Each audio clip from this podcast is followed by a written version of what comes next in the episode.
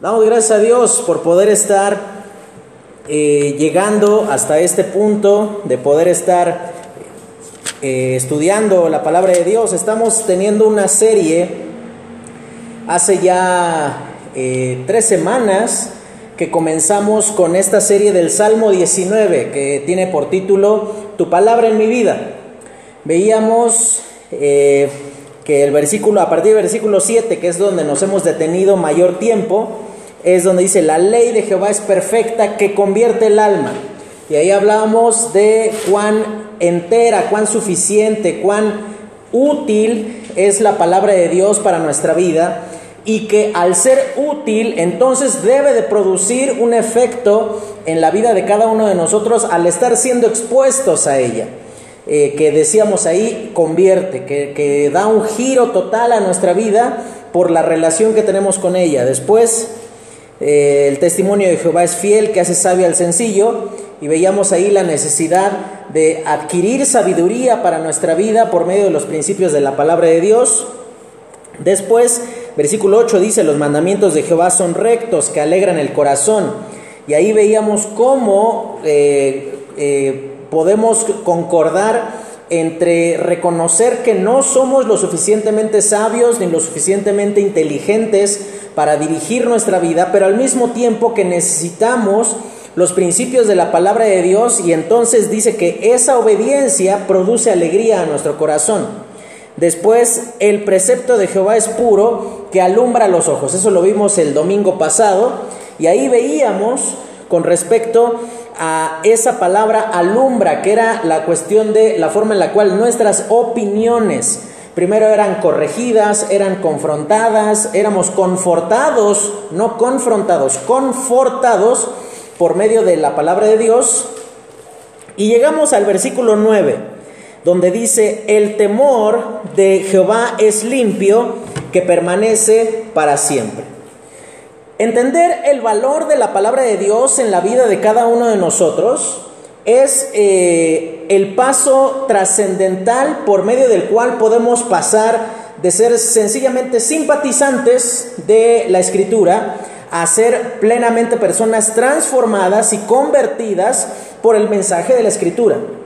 Cuando dice ahí David, el temor de Jehová es limpio, tenemos que entender primero a qué se refiere la palabra temor. En nuestro contexto castellano, de ciertas palabras, siempre el temor es visto como algo malo, como algo que paraliza, como algo que nos impide participar de cosas, como algo que, que limita nuestra perspectiva apropiada de lo que debemos hacer. Y entonces el temor en nuestra cultura mexicana siempre es visto como un defecto. Sin embargo, el sentido que la palabra de Dios le va a dar al temor no tiene que ver con algo malo, con algo que es algo que nos imposibilita de alguna manera, no tiene mucho menos que ver con algo que eh, nos, nos hace tener un cierto defecto de carácter, sino por el contrario. La palabra de Dios permanentemente va a ocupar el término temor para referirse a algo que es digno de reverencia. Ese es el sentido de la palabra temor. Entonces cuando está diciendo el temor de Jehová, habla de que la reverencia o algo que es digno de devoción, dice ahí, el temor de Jehová es limpio. Y entonces su palabra en mi vida, lo que necesariamente tendrá que producir es una reverencia profunda hacia el autor de la escritura.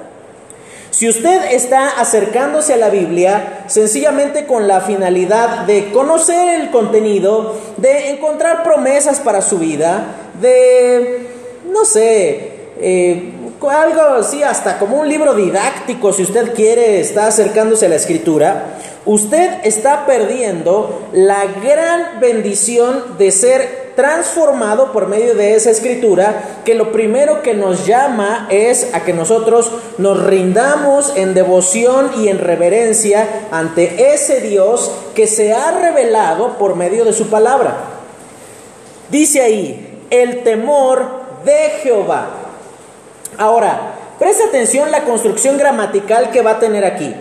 No dice el temor a Jehová, sino dice el temor de Jehová. Si yo tengo temor a, implica que hay una percepción que yo eh, eh, habla más de una concepción religiosa de Dios. Pero cuando dice el temor de Jehová, aquel que se revela a sí mismo y que existe por sí mismo, que no necesita de ciertas condiciones o de reconocimiento de alguien para llegar a existir, entonces eso produce una devoción reverente. Tenemos entonces que considerar en esta noche qué cosas manifiesta nuestro corazón cuando usted no teme al Señor, cuando usted no tiene temor de Dios. Preste atención que esta misma palabra que ocupa aquí David en el, libro de Salmos 19, versículo 9, es la misma que ocurre allí en Proverbios 1.7. Vaya allí en su Biblia, por favor, y fíjate lo que dice con respecto a qué hacen aquellos que no temen al Señor. Dice, el principio de la sabiduría es el temor de Jehová. Pero después dice lo siguiente, los insensatos desprecian la sabiduría y la enseñanza. Te voy a ir llevando por todo Proverbios, capítulo 1, versículo 29. Viene hablando allí también con respecto a los impíos. Fíjate lo que dice allí Proverbios capítulo 1, versículo 29. Por cuanto aborrecieron la sabiduría y no escogieron el temor de Jehová. Capítulo 8, versículo 13 del libro de Proverbios. Fíjate lo que va a decir allí la palabra de Dios. El temor de Jehová es aborrecer el mal, la soberbia y la arrogancia, el mal camino y la boca perversa aborrezco. Fíjate lo que dice capítulo 9, versículo 10 de Proverbios. El temor de Jehová es el principio de la sabiduría y el conocimiento del Altísimo es la inteligencia. Fíjate lo que dice capítulo 15, versículo 33 de Proverbios. El temor de Jehová es enseñanza de sabiduría y a la honra precede humildad. Capítulo 19, versículo 23 de Proverbios. Dice, el temor de Jehová Súper interesante este versículo. Es para vida. Y con él vivirá lleno de reposo el hombre. No será visitado de mal. Y podríamos seguir viendo a través, si hay un, un, libro de la escritura que haga referencia al temor de Dios, ese es justamente Proverbios. Veíamos a lo largo de todos los pasajes que vimos así de una manera muy rápida con respecto a ese temor de Jehová. Siempre ese temor de Dios es presentado como un requisito, pero al mismo tiempo como una virtud. Un requisito para honrar, para conocer, para tener paz. Por ejemplo, eh, ahí donde veíamos en el eh, capítulo 19, dice, el temor de Jehová es para vida. Presta atención, siempre el temor al Señor hace referencia perdón, a una reverencia teniendo en cuenta, no es una reverencia como recuerda tus días de primaria, y todos tuvimos un compañero que era un tipo grandote, en mi caso era un grandote gordo que le pegaba a todos. Y todos no le teníamos reverencia, le teníamos miedo. Entonces, ¿cómo era tu mirada cuando el gran, en mi caso vuelvo a repetir, cuando el grandote gordo se acercaba? Todos nos volteábamos así, así como que no lo queríamos ni ver a los ojos, estábamos así como, como diciendo, ay, ojalá le toque que le peguen a otro y que no me toque a mí, y estabas ya así como que poniéndote medio duro, pero al mismo tiempo que no se note que estás esperando ya el golpe por la condición de miedo en la que tú te encuentras. Sin embargo, la frase que ocupa aquí David en el libro de Salmos 19 no se refiere de ninguna manera a que nosotros debemos de tener miedo del Señor. Por un lado, porque todavía no termino de explicarte el sentido de la palabra temor. Porque sí, temor hace referencia a una reverencia, a una devoción hacia la persona de Dios, diciendo, Señor, en ti está todo mi bien. En ti está todo lo que mi alma necesita. En ti está todo lo que yo quisiera encontrar y que no voy a tener en ninguna otra persona. Pero, pero, pero, pero, pero, la palabra temor también podría ser eh, traducida o entendida como espanto. Y ahí sí, ahí sí hace referencia a algo que produce terror, que produce miedo, pero ¿cuándo llega esa condición de temor? Cuando uno percibe, cuando uno entiende que no está haciendo las cosas de una manera honorable delante del Señor. Y por esa razón va a decir allí, de una manera muy puntual y muy evidente, versículo 9 del libro de Salmos 19 el temor de Jehová es limpio. Presta atención a una serie de referencias que la misma palabra de Dios, de esa palabra temor, va a ocupar allí en la escritura. Por ejemplo, en el libro de Salmos, no lo vamos a buscar ahorita, 119 dice lo siguiente con respecto al terror. Dice el salmista, terror se apoderó de mí al ver a los impíos que no guardan tu ley. Textos de la escritura como Hebreos capítulo 12, donde dice lo siguiente, horrenda cosa es caer en manos del Dios vivo. Textos como, mía es la venganza, yo pagaré, dice el Señor. Versículos como en el libro de Deuteronomio, donde dice, a su tiempo caerán y su pie resbalará cuando ellos pensaren estar en firme. Eso entonces nos demuestra que por un lado sí, el temor al Señor no nos debe de conducir al miedo siempre y cuando, siempre y cuando usted esté cumpliendo con lo que Dios le pide que usted debe de hacer. Ese bendito dicho de, de sabiduría popular mexicana que dice, el que nada debe, nada teme, pues justamente es lo que aplica, aquí no estoy equiparando el dicho a la escritura, estoy mencionando algo conocido por todos para que lo equiparemos en, lo que podría representar. De ninguna manera estoy diciendo que los dichos son inspirados por Dios, porque alguno me va a salir con, ah, entonces sí es cierto eso de ayúdate, que Dios dijo, ayúdate, que yo te ayudaré. No, no, no, no es cierto. Dice ahí, el temor de Jehová es limpio. Y sí, esa palabra limpio es súper interesante porque transmite la idea de algo que está en todo sentido, que está puro, que está ausente de cualquier daño, de cualquier error, de cualquier eh, este, situación que pudiese producir algo perjudicial para aquel que, que decide seguirlo.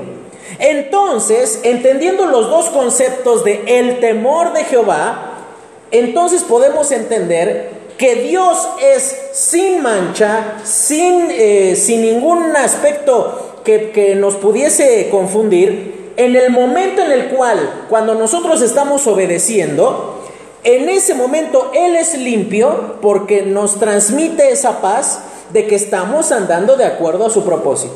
Pero también ese terror, ese horror que se apodera de nosotros cuando sabemos que hemos pecado, también es limpio. También es algo lleno, lleno de la pureza misma de Dios, de su gracia, de su misericordia, pero sobre todas las cosas, de su justicia. De tal manera que si usted considera que, los días en los cuales Dios decide quebrantar, golpear, disciplinar su vida, son los días oscuros, son los días eh, ahí tenebrosos en donde uno quisiera dejarlos a un lado, usted está equivocado. Porque el mismo Dios que me alienta por medio de su mano amorosa, es el mismo Dios que me alienta y me instruye por mano por medio de esa mano que me golpea. El temor de Jehová es limpio. Dios no es más santo cuando me agarra a besos y a papachos que cuando decide golpearme y disciplinarme. Es el mismo Dios, justo, santo, amoroso, que odia el pecado y que se resiste a verte a ti, hermano, y a mí en esa misma condición de alejamiento de Él. Y por esa razón es que dice ahí, el temor de Jehová es limpio. Esa palabra limpio se ocupa de diferentes formas en la, en la escritura. Te quiero ahí llamar la atención a algo en particular. Por ejemplo, esa palabra limpio es la misma palabra que se ocupa en el Pentateuco, en el, específicamente en el libro de Éxodo, para referirse a los materiales que el pueblo había llevado para eh, construir el tabernáculo y específicamente era el adjetivo calificativo, es decir, cuando se referían al oro. Eh, cuando decían que ese oro era de gran pureza, de gran limpieza, es la misma palabra que ocupa aquí David, este, que la que ocupó Moisés ahí en el libro de Éxodo. También esa palabra es utilizada en otras partes de la escritura cuando hace referencia en el libro de Levítico para describir a los animales, la calidad y las condiciones que los animales listos para el sacrificio debían de, cumplir para entonces ser considerado un sacrificio limpio, un sacrificio perfecto delante de Dios. También esa palabra es utilizada allí eh, en el libro de Deuteronomio para hacer referencia con respecto a la separación que el pueblo debía de tener de otras naciones. En la palabra limpio no nada más se refiere a algo que no está sucio, sino la palabra limpio que ocupa aquí David y que se ocupa en el Antiguo Testamento, hace específicamente referencia no nada más a algo que está limpio, sino algo que nunca estuvo sucio algo que por ningún motivo podrías considerar que, ah, bueno, con el uso se purificó, con el uso llegó a ser bueno, sino que siempre fue bueno. En el momento entonces, hermano, en el cual tú y yo nos acercamos a la palabra de Dios, lo primero que debe de producir es temor a Él, diciendo, Señor, tú eres digno de toda mi reverencia y de toda mi adoración. Y ahí surgen frases que injustamente las hemos catalogado o encasillado dentro de eh, una manera de decir, es que no, ya le salió lo pentecostal al hermano. Decir que nuestra vida se postra en adoración delante del Señor es pentecostal, no, es bíblico. Hermano, hago un mini paréntesis. Quizás usted debería de considerar ser menos bautista y ser más bíblico. Porque, a final de cuentas, el término bautista es un sentido de organización eclesiástico. Pero la palabra de Dios es aquello que nos rige tanto a aquellas personas que tienen una perspectiva diferente de algunos aspectos de la escritura como a nosotros. Nosotros no somos mejores que ellos, ni ellos son mejores que nosotros. El temor de Jehová es limpio. Y ese mismo proceso eh, lo podemos notar. Vamos, los siguientes dos meses vamos a estar estudiando el Salmo 119 conmigo. Justamente por eso me interesaba poder eh, ocuparnos bien de definir todos estos términos para que cuando ya estemos estudiando esto, no nos estemos deteniendo vez tras vez, tras vez, tras vez en eso. Pero cuando dice ahí versículo 9, eh, el temor de Jehová es limpio, el libro de Salmos 119 presenta un proceso que el salmista eh, estaba experimentando. Él en primer lugar dice, bueno me es haber sido humillado para que atendiese tus estatutos. El salmista entendió, por medio de su fracaso, por medio de la vergüenza que el pecado produce, entendió que ese esa limpieza del temor de Jehová que lo quebrantó, que lo humilló, que lo exhibió ante otras personas, era ese mismo temor puro que ahora posteriormente lo iba a consolar y por esa razón dice más adelante, sean ahora tus misericordias para consolarme. Y eso entonces, hermano, nos muestra que independientemente del proceso en el cual usted se encuentre, si usted está siendo animado por la palabra de Dios, por, por, eh, por ese temor de Dios, le ha llevado a la devoción, a la reverencia, o si usted está en ese proceso de ser disciplinado, quebrantado, golpeado por Dios por causa de su necedad, de su pecado, eso entonces le tendría que llevar a la consideración y al hecho trascendental, hermano, de que usted necesita considerar que el temor de Dios es la mejor inversión que usted puede tener en su vida. Y después termina diciendo cuál es el efecto que ese temor de Dios deberá de producir. Dice, el temor de Jehová es limpio y continúa diciendo allí que permanece para siempre. No nada más dice que es para siempre, sino que dice permanece para siempre. El hecho de entender que el sentido que se le está dando allí a la palabra permanece es súper, súper importante porque transmite algo que produce firmeza, que produce fortaleza, pero también hay uno de los sentidos de la palabra permanecer que es sumamente eh, eh, alentador para nuestra vida. ¿Sabe que esa misma palabra que dice permanecer también podría ser entendida como reedificar? Y eso entonces nos lleva a considerar los diversos momentos de nuestra vida.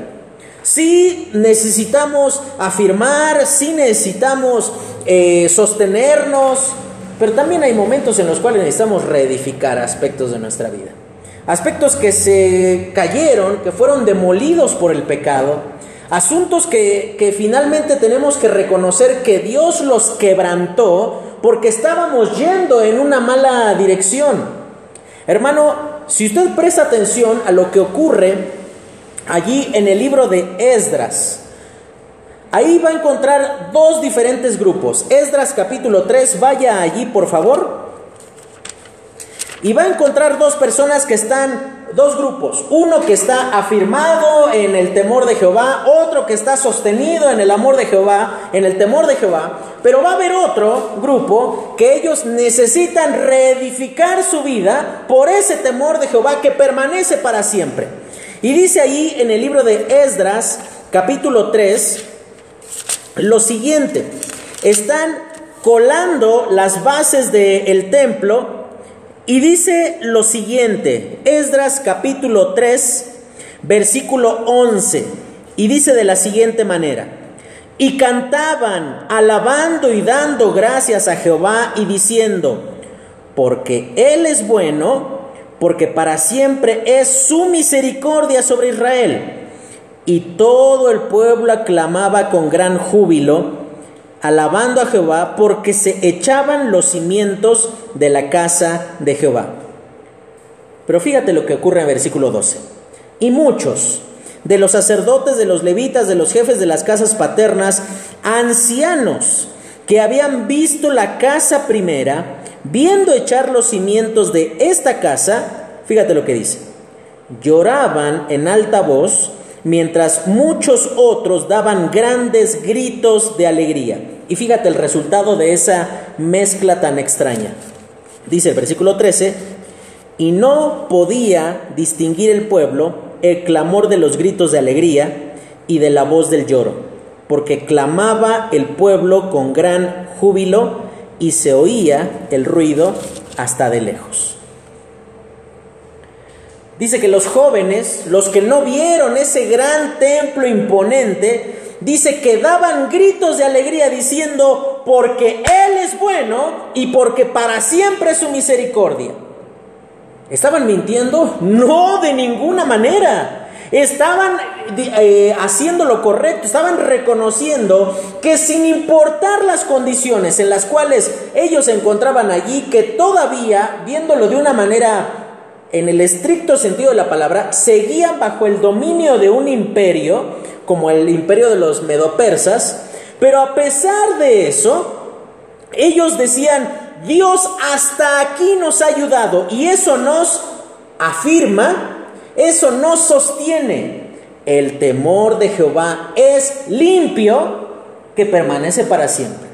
Digamos que estos hombres estaban en la etapa de la reverencia, en, el proceso de decir, postrémonos ante el Señor, porque bien hacemos en decir, porque Él es bueno y para siempre es su misericordia. Pero por otro lado estaban los viejos. Y dice que los viejos, los jefes de las casas, los sacerdotes, los más viejitos, ellos habían visto la casa anterior. Imagínate, como cuántos años le echas que habrán tenido. Si el cautiverio duró 70 años y en lo que llegaron allí habían transcurrido aproximadamente un año, un poquito menos, y para recordar esa casa, pues que te habrán transportado a los 10, 12 años, 15 si, si acaso, una persona de casi 90 años. Yo no sé si tú has tenido la triste experiencia de ver llorar a un viejito. Es la peor cosa que te puede pasar. Ver llorar a un anciano es una de las cosas más desgarradoras porque se junta todo eh, el dolor, el quebranto, ah, la impotencia que puede llegar a tener la persona mayor allí. Y algunos dirán, bueno, pues es que ya estaban viejos y es que pues ellos este, eh, tenían que entender que su perspectiva tenía que cambiar. No. Yo quisiera ver tu actitud cuando ves a toda tu nación devastada devastada por eh, la destrucción, que con justicia merecen, pero a final de cuentas devastada, que te llevan 70 años lejos de tu tierra, que regresas a esa tierra, te lo firmo que lloras a gritos. Pero te lo firmo, manito. Esto no es una cuestión de ser viejo y que por eso lloraban. Es una cuestión de un profundo amor a la casa de Dios. Ellos cuando veían algo inmensamente pequeño en comparación con lo que Salomón había construido, ellos decían, ¿cómo vamos a alabar a Dios en esto? Dios merece mucho más, Dios espera que nosotros hagamos mucho más, pero nosotros somos viejos. ¿Qué, ¿Qué voy a hacer? ¿Un viejo de 90 años va a ir a cortar madera del monte? ¿Un viejo de 90 años va a ir a conseguir oro de algún lado para ponerlo en los muros como lo hizo Salomón. No, seguramente el quebranto de estos hombres era resultado de que ellos consideraban que ya mucho no podían hacer.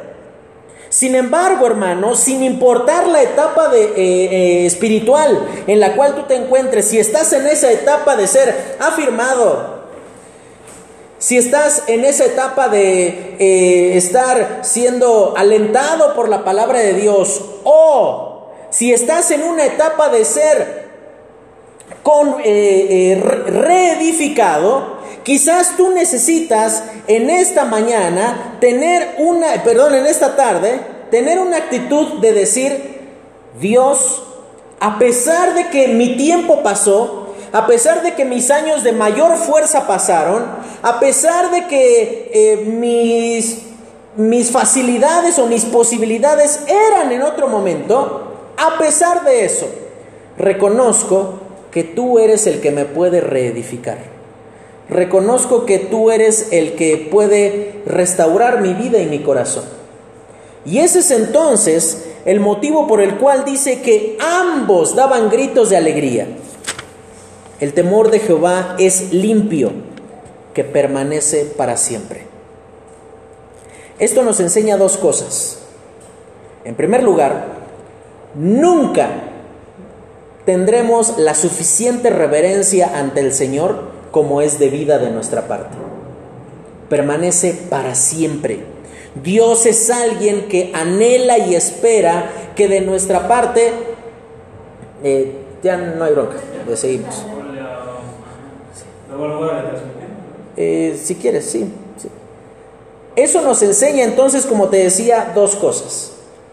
En primer lugar, nunca tendremos la suficiente reverencia ante el Señor. Nunca mostraremos la suficiente rendición ante Él. Y esto entonces nos muestra que por muy devotos que seamos, siempre podremos serlo más. Pero al mismo tiempo, hermanos, nunca nos pesará ni nos horrorizaremos, perdón, lo suficiente por nuestro pecado. Y eso es entonces, eso es entonces lo que la palabra de Dios nos muestra a través de esto.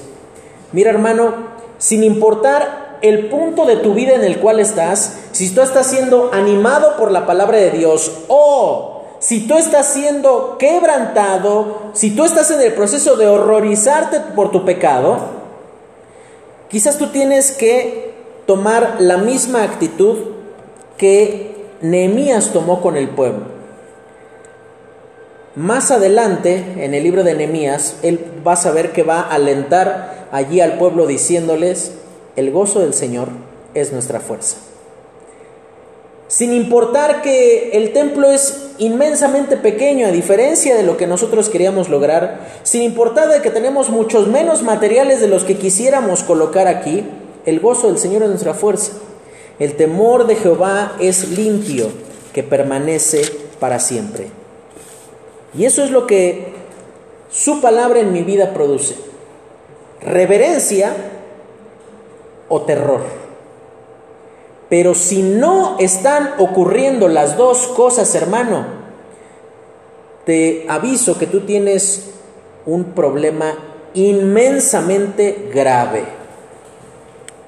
Tú tienes un problema por el hecho de que si la palabra, perdón, la palabra de Dios no te está afectando, no está transformando tu vida, si la palabra de Dios no te está cambiando, entonces quiere decir que tú hace mucho tiempo dejaste de valorar y de atesorar los principios de la palabra de Dios, como va a decir en el versículo 10, deseables son más que el oro y más que mucho oro afinado. Ya llegaremos al versículo 10 el día domingo vamos a estudiar la segunda parte del versículo 9, donde va a decir, los juicios de Jehová son verdad, todos justos. Y prepárese hermano, porque seguramente al considerar esa frase, todos los actos de Dios son justos, tendremos un santo conflicto, diciendo, Señor, cuando te llevaste a mi papá, cuando me dejaste sin trabajo, fue justo. Pues vamos a entender el día domingo que sí, que todas las obras de Dios están envueltas en su gracia y en su misericordia. Su presentación no siempre es la más grata para nuestra vida, pero es la más sabia y la más necesaria que Dios puede proporcionarnos y que realmente nosotros necesitamos. Vamos a orar y terminamos en esta noche. Señor, te damos gracias porque tu palabra es suficiente para nuestra vida. Permítenos, Señor, poder tener una actitud apropiada ante tu palabra y permítenos también, Señor, o postrarnos en reverencia ante ti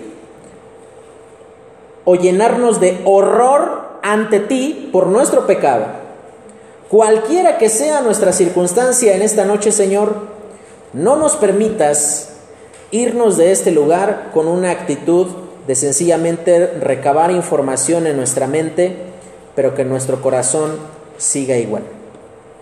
Señor, te agradecemos porque tu palabra en nuestra vida nos llena de reverencia ante ti y porque tú permaneces para siempre, Señor. En eso descansamos y permítenos reedificar aquellos aspectos de nuestra vida que el mismo pecado derribó. Permítenos Dios por tu gracia levantarnos de donde nos encontremos para poder vivir de una manera honorable ante ti. Todo esto te lo agradecemos Señor y te lo pedimos En el nombre de tu Hijo Cristo Jesús. Amén.